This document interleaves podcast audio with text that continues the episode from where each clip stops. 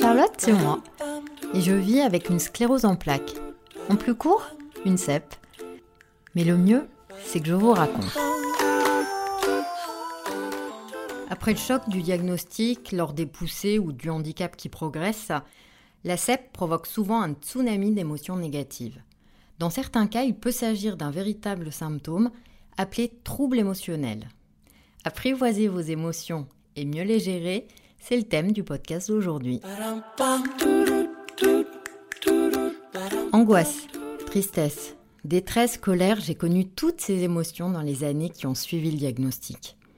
Quand j'ai appris que j'avais une CEP en 1996, ça m'a fait l'effet d'un véritable tsunami. Vous pouvez écouter mon podcast sur le diagnostic si vous souhaitez en savoir plus, mais les lettres SEP ont tourné en boucle dans ma tête les premières semaines. Et avec elles, toutes les émotions négatives qui leur étaient associées. Certaines poussées ont été particulièrement éprouvantes. Celles survenues lors de mes études m'ont fait réaliser que je ne pourrais pas exercer la médecine, mon rêve. Une autre poussée m'a particulièrement angoissée. J'avais des douleurs en étau dans les bras, très intenses. Je souffrais jour et nuit, j'étais épuisée et je me demandais si j'allais devoir à nouveau me reconvertir et abandonner mon métier. Ces périodes de grande angoisse et de tristesse, parfois, étaient très difficiles à vivre. Mais elles m'ont aussi poussé à mettre en place des stratégies pour apprendre à mieux vivre avec la maladie, quoi qu'il se passe. Dans mon cas, comme dans celui de nombreux patients, il s'agit d'émotions négatives en réaction à certains événements. D'autres malades peuvent souffrir d'une dépression, d'une forte anxiété, deux affections plus fréquentes dans la CEP, et la maladie peut également provoquer un trouble émotionnel. On peut ressentir des émotions exacerbées, parfois de façon inadaptée. On peut passer du rire aux larmes en peu de temps, ou être euphorique devant un film triste, ou alors que notre santé se dégrade progressivement. On est souvent mal à l'aise avec ces émotions et on n'en tient pas forcément compte. Or, ce sont d'excellents indicateurs de ce qui se passe au fond de nous. En tenir compte permet de faire des ajustements dans nos vies quand les émotions sont là pour nous indiquer que certaines situations ou personnes ne nous conviennent pas ou plus.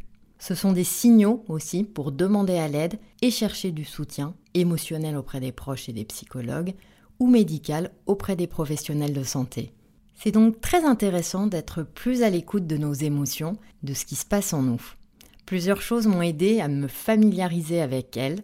À force de positiver, j'avais réussi à étouffer toutes les émotions négatives et je ne le ressentais même plus, ou alors en boomerang de façon exacerbée quand j'étais épuisée.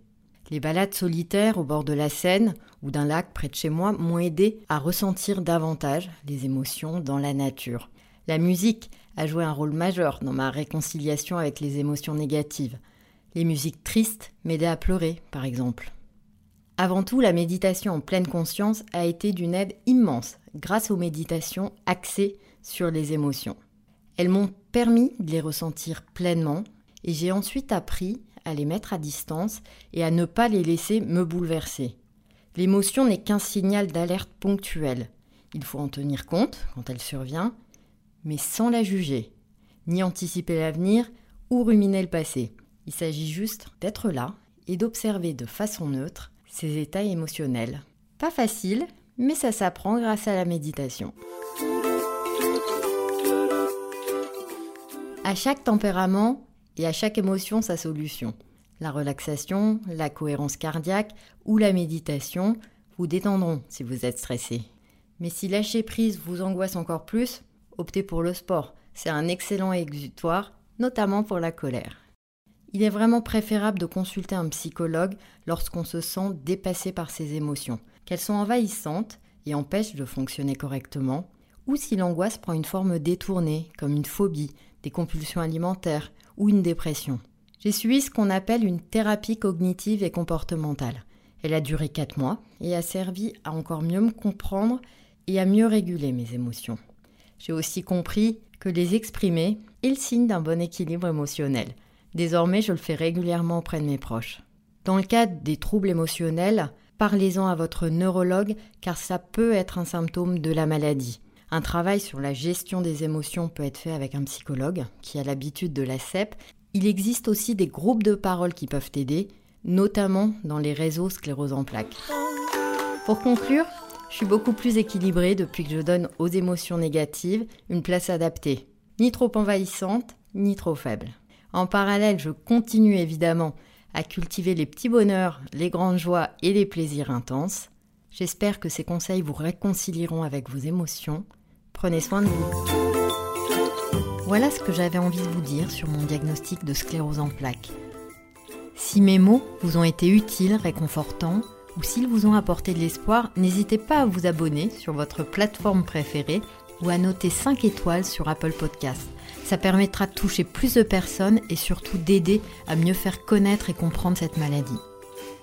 Ce podcast est inspiré des chroniques de Charlotte sur le site CEP Ensemble. J'y raconte ma vie et toutes les astuces que j'ai trouvées pour mieux vivre ma sclérose en plaques. Merci à vous pour tous vos messages de soutien et de sympathie. Ça aussi, ça fait un bien fou. Alors, à très vite pour un nouvel épisode des Chroniques de Charlotte en podcast.